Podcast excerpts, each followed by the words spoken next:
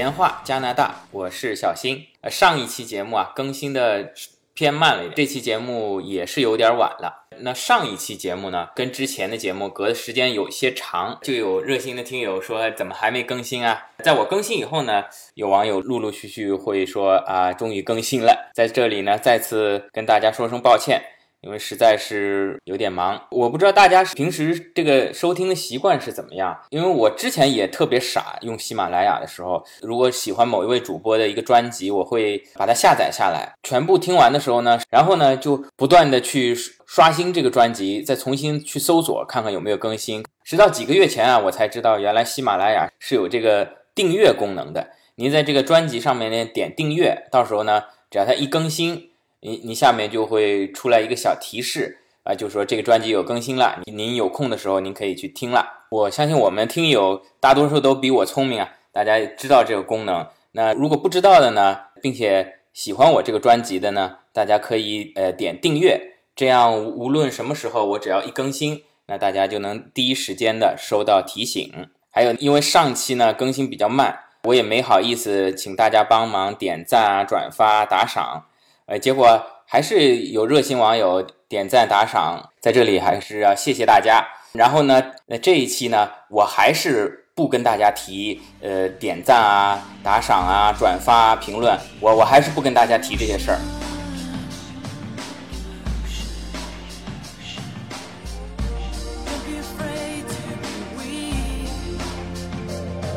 好，咱们这一期先聊聊近期的热点，呃，热点是什么呢？是王宝强，哎，不对，是奥运会。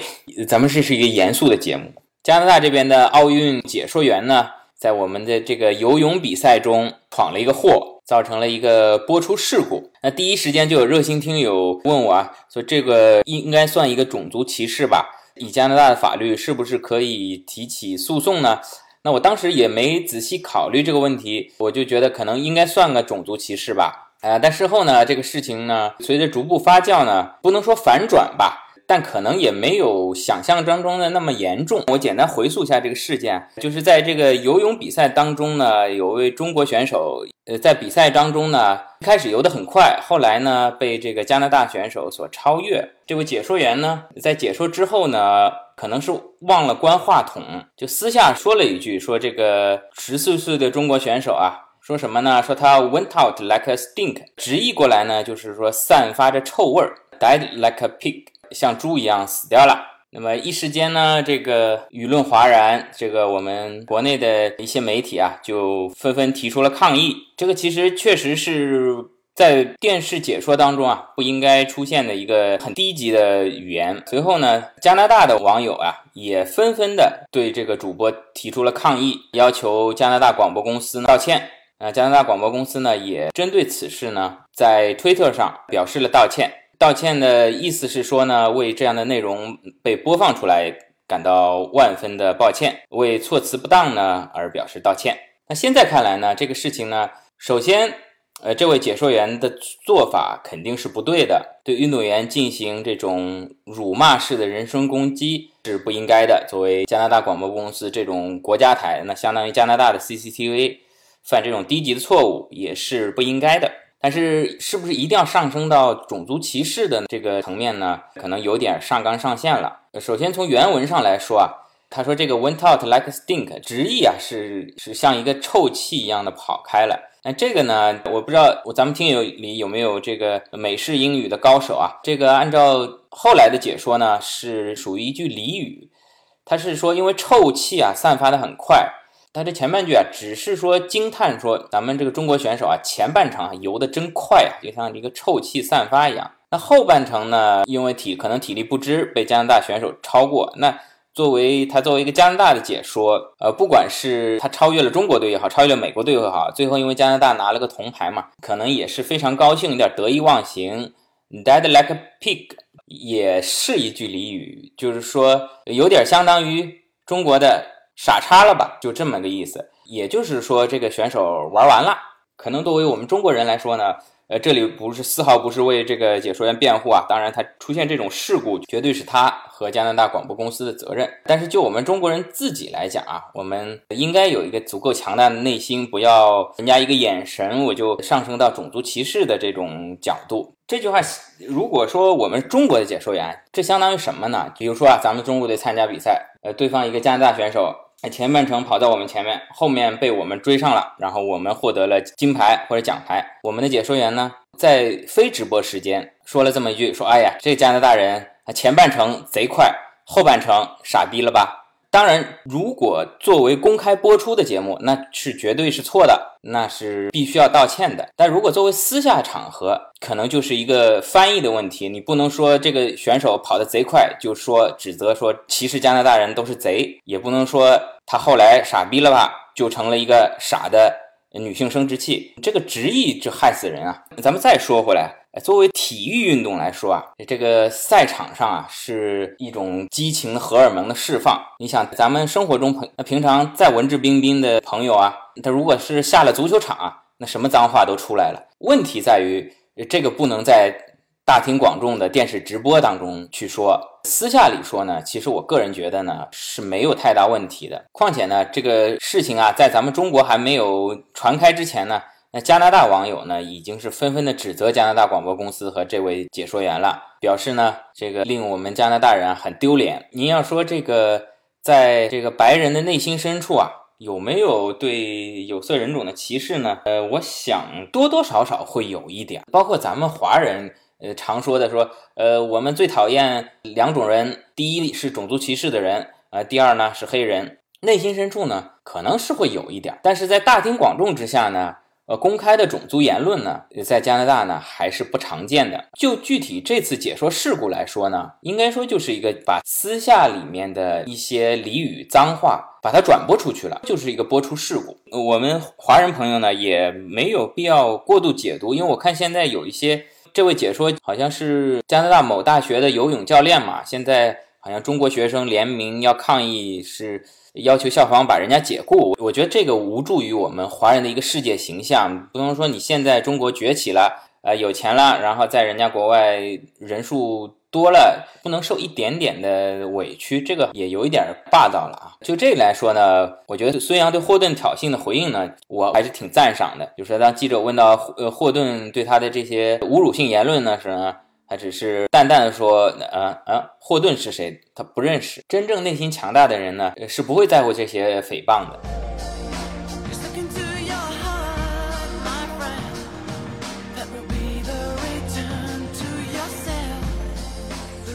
好，开启这一期的正式话题。既然讲到了奥运会，咱们就讲讲加拿大的运动。首先，咱们接着奥运会说，加拿大呢曾经举办过三次奥运会，两次冬季奥运会，一次夏季奥运会。咱们先说最近的一次啊，就是二零一零年，呃，在咱们华人非常多的这个温哥华。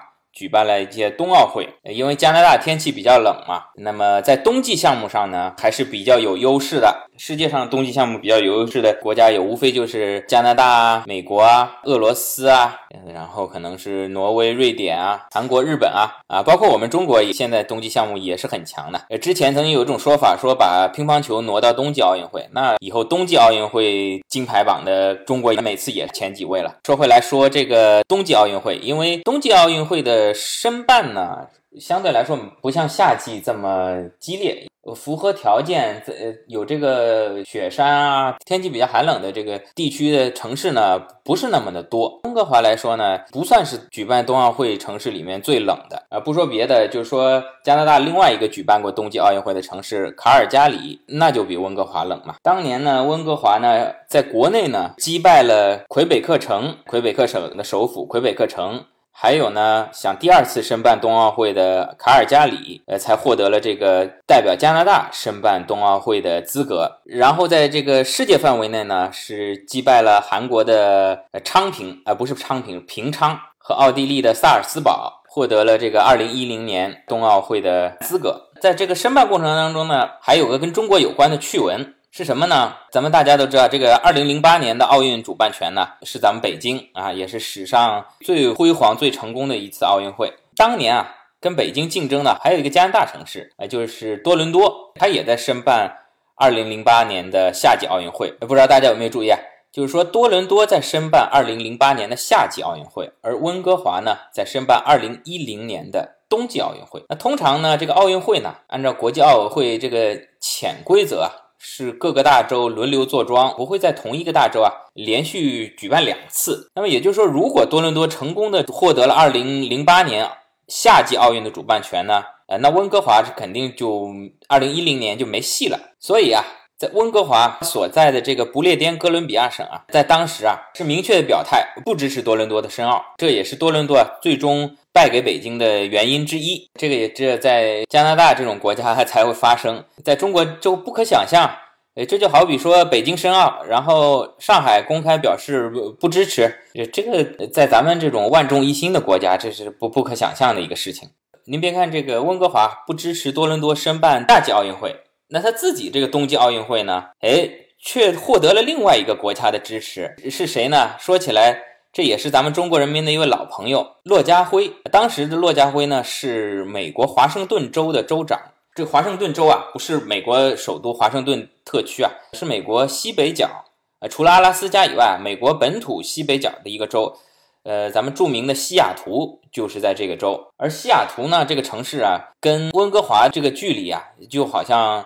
呃，上海到杭州的这么一个距离，也是非常近的。当时我不知道是不是这个洛州长啊，出于能够拉动一下华盛顿州经济的考量啊，作为美国代表，通过了一项州的决议，支持温哥华申奥，并且呢，以书面的形式呢，递送给国际奥委会。呃，不知道这个美国兄弟的支持啊，在温哥华申奥的过程当中啊，起到了多大的作用？最终呢，温哥华呢，成为史上第一个。主办冬季奥运会的沿海城市，第二个是四年后的俄罗斯的这个索契是第二个。同时呢，温哥华也是所有主办过冬季奥运会城市当中呢人口最多的一个城市啊。当然了，这个记录在二零二二年呢就算没希望了，因为二零二二年是咱们北京嘛。那还有一个值得一提的呢，就是咱们中国军团在这届冬季奥运会的表现呢是非常的不错，取得了五块金牌，其中啊有我最崇拜的这个双人滑选手申雪赵宏博，也是如愿的取得了奥运金牌，可以说啊为自自己的职业生涯。画上了一个完美的句号，而东道主加拿大呢，是获得了十四枚金牌。也成为史上在一届冬奥会里面获得金牌最多的国家，因为冬季奥运会毕竟不像夏季啊，夏季奥运会咱们如果像金牌榜第一，呃，最起码是三十几块吧。我记得原来前苏联时代，那苏联都是五六十块金牌的。但冬季奥运会呢，总共项目不多，所以能够取得十四金也是相当不错的一个成绩。还有一个呢，可能我们呃咱们听友中的一些呃老司机可能记忆犹新的呢是什么？呃，是这个在这届冬奥会呢。日本速滑队啊，穿了一个这个透视装，通过速滑服啊，可以看到里面这个这个这个。咱们有兴趣的网友可以去搜一搜这个视频。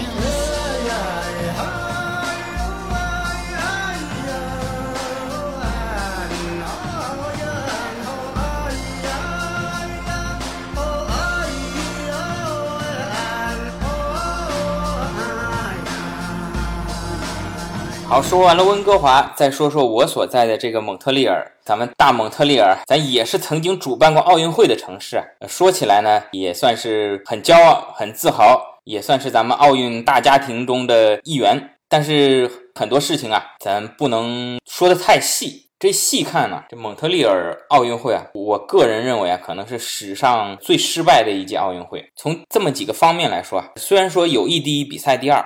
但咱们奥运会还是更快、更高、更强，这个竞技成绩也是很重要的一方面。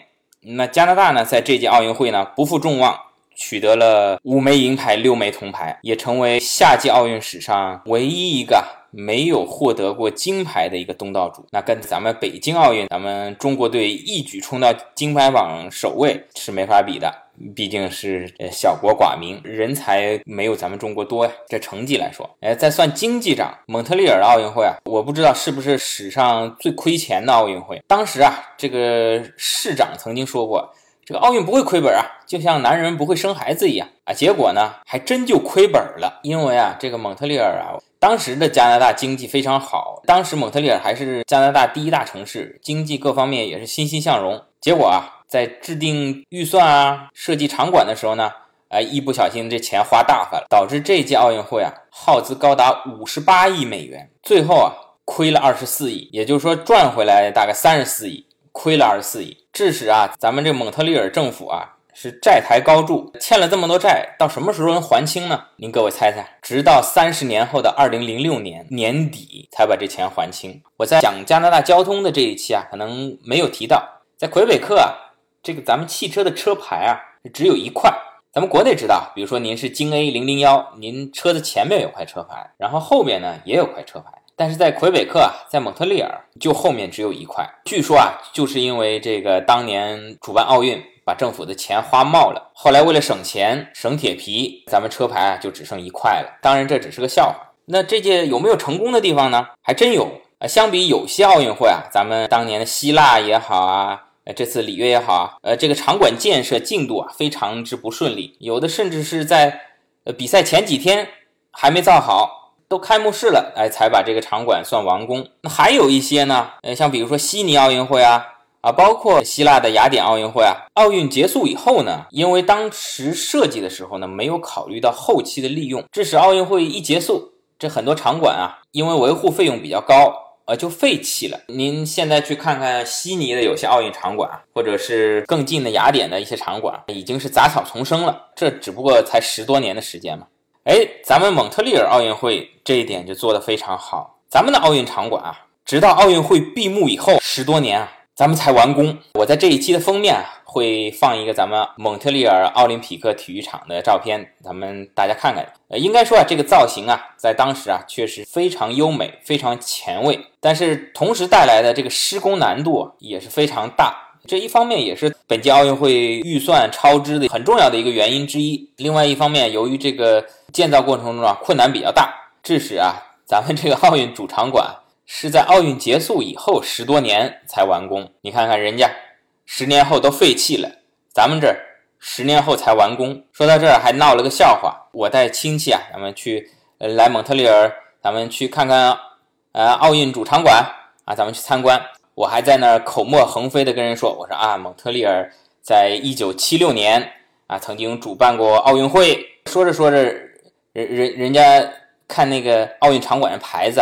一九八几年才建好的，人就说你你看这这怎么一九八几年才造？你不说七六年就主办个奥运会吗？我当时也是懵了啊！我要么我记错了。后来呢才了解这个事情的背景，还真是史上最奇葩的一个奥运场馆。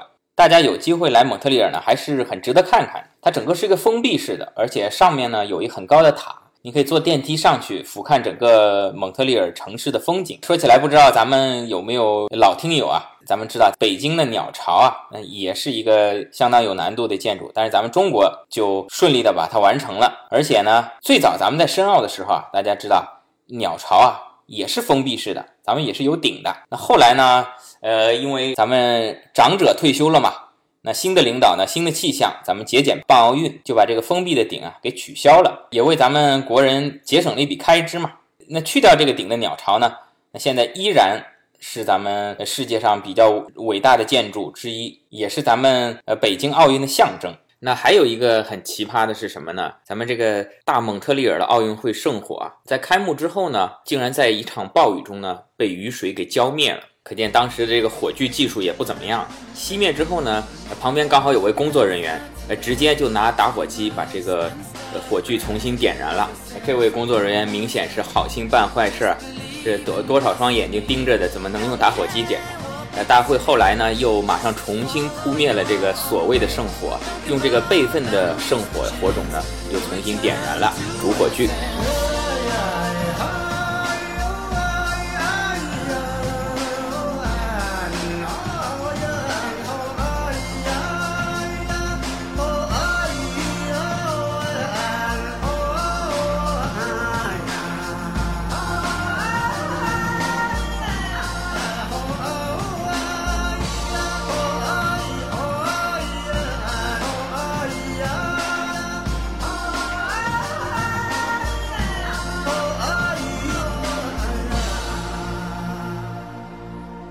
除此之外呢，现在加拿大呢也正在帮助我们北京的2022年冬奥会来做一些工作。因为加拿大的冰球是它的强项嘛，其中就包括了帮助北京建设国际标准的这个冰球场。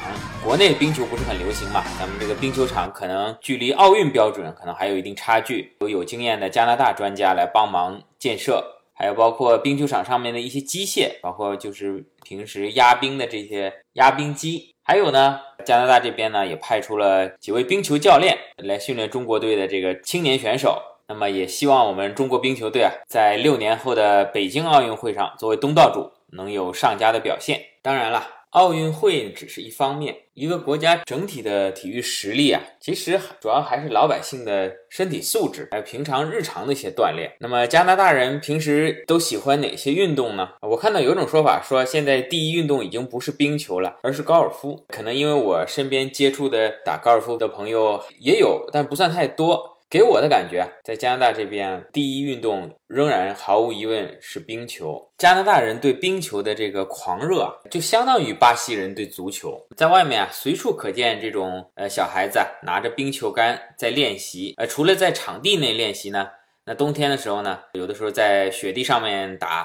夏天的时候呢，就穿着轮滑鞋。在草地上面打，而每到了比赛季呢，啊，我看到这个球迷的比例啊相当大，有很多的小汽车上都会挂上车主所支持球队的旗帜，特别是在我所在的蒙特利尔这个地方，这个城市的冰球队叫加拿大人队，这边的球迷啊是非常的狂热，而且呢，如果说不好的呢，就是说也可以说啊有点儿有点狭隘，对本地球队的支持啊已经有一点这种疯魔的状态了。上次我一个朋友啊来加拿大玩，他觉得哎加拿大的第一运动是冰球嘛，咱们店里面买一件那个球队的 T 恤穿上，走在大街上，哎，一来呢算纪念，二来呢也算感觉融入当地社会。可是不幸的呢，呃他在蒙特利尔呢刚好挑了一件多伦多队的队服，结果啊走在街上。还差点就被蒙特利尔的球迷给揍一顿，人家上来就跟他讲了一大堆法语，大致意思呢，可能就说你是不是多伦多的球迷啊？我看到一种说法，就是相对来说，在蒙特利尔这个地方支持多伦多队呢，呃，是危险比较大的，而多伦多的球迷相对没有那么狂热，你在多伦多呢穿蒙特利尔的球衣呢就还好。呃，所以提醒大家一句，来这边玩呢，您买球衣还是要跟店主打听一下这边的球队。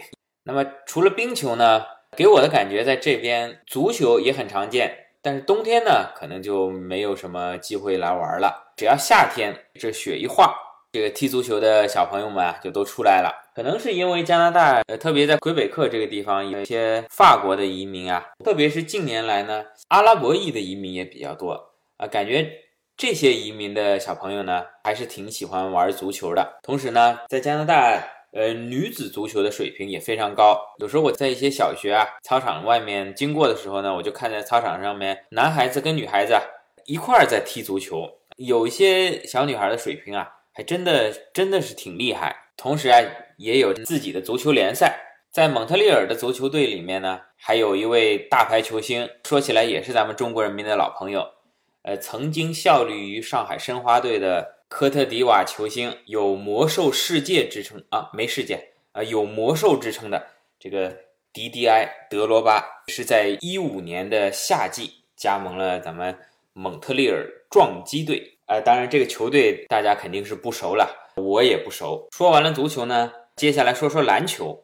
篮球在加拿大也很常见，它可以在室内进行嘛，就没有季节之分了。当然，加拿大队的水平呢，那是要比美国队差，但是也曾经有过两支 NBA 的球队，那一支呢，大家比较熟悉了，呃，上个赛季还是夺得了东部的亚军，就是咱们的多伦多猛龙队，这也是加拿大目前唯一的一支 NBA 球队。而在这支球队呢，那也曾经有我童年的偶像，就是灌篮界啊，迄今为止我认为还无人能够超越的文斯卡特。当年他夺得 NBA 全明星赛灌篮比赛冠军的时候，哎，当时我是真的觉得那是一种力与美的结合啊，不像现在有些有些选手可能难度很大，或者说跳的会更高，但是总觉得协调性啊，综合下来还是不如卡特。在加拿大温哥华也曾经有过一支 NBA 球队哎，叫做温哥华灰熊队。那现在呢，他已经离开了加拿大，去了美国的孟菲斯，现在叫孟菲斯灰熊队。我也不知道这个老板是怎么想的，是不是呃温哥华的房价太高啊？因为这个孟菲斯，按照小松老师好像在一期节目中曾经讲过，这个城市已经是一个呃废弃的城市啊，当年是在密西西比河上的一个码头重镇，但现在由于陆运啊。火车啊的飞机的发展，密西西比的水运啊已经是经不如昔了，所以也造成了孟菲斯这个城市的衰落。我也不太清楚这个老板他是怎么想的。除了这些竞技运动以外呢，作为日常老百姓呢，加拿大人啊还是挺爱运动。虽然胖子的比例比较高，可能因为平时天气冷啊，喜欢摄入高糖分的食物有关，哎，胖子的比例也挺高。但是爱运动的人比例也挺高。夏天呢，就以跑步为主，在马路上呢，经常可以见到穿着运动服、专业跑鞋在跑步的人。还有呢，就是在公园里面骑自行车的也很多。哎，这边骑专业赛车。那到了冬天呢，他们就喜欢滑雪，可以开车到城市附近的滑雪场去滑。哎，高山滑雪场。还有些人啊，我看他们哎，就很简单的，呃，到家附近的公园，哎，有有个这么小小的小土山，就形成了一个小小的斜坡嘛，也可以滑雪。还有呢，因为地广人稀，加拿大人啊还喜欢钓鱼跟打猎，特别是冬天的冰钓。呃，我是没去过，但是我看过一些朋友在网上发的朋友圈，那真是在冰天雪地里面，我看着都冷啊。当然呢，这个钓出来的鱼呢也是非常的鲜美啊。再说打猎，这边打猎也是蛮常见的。我不是刚刚搬进新房子嘛，当时我记得买房子的时候。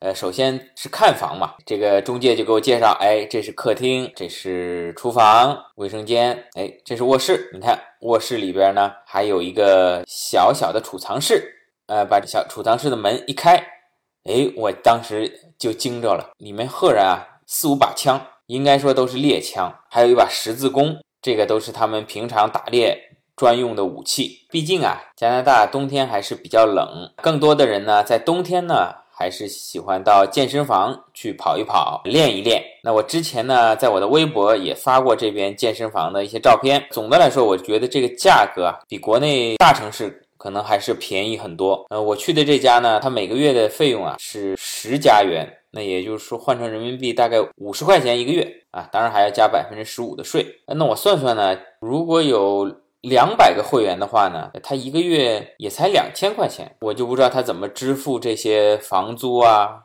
设备折旧啊，同时还要雇好几个员工看场子。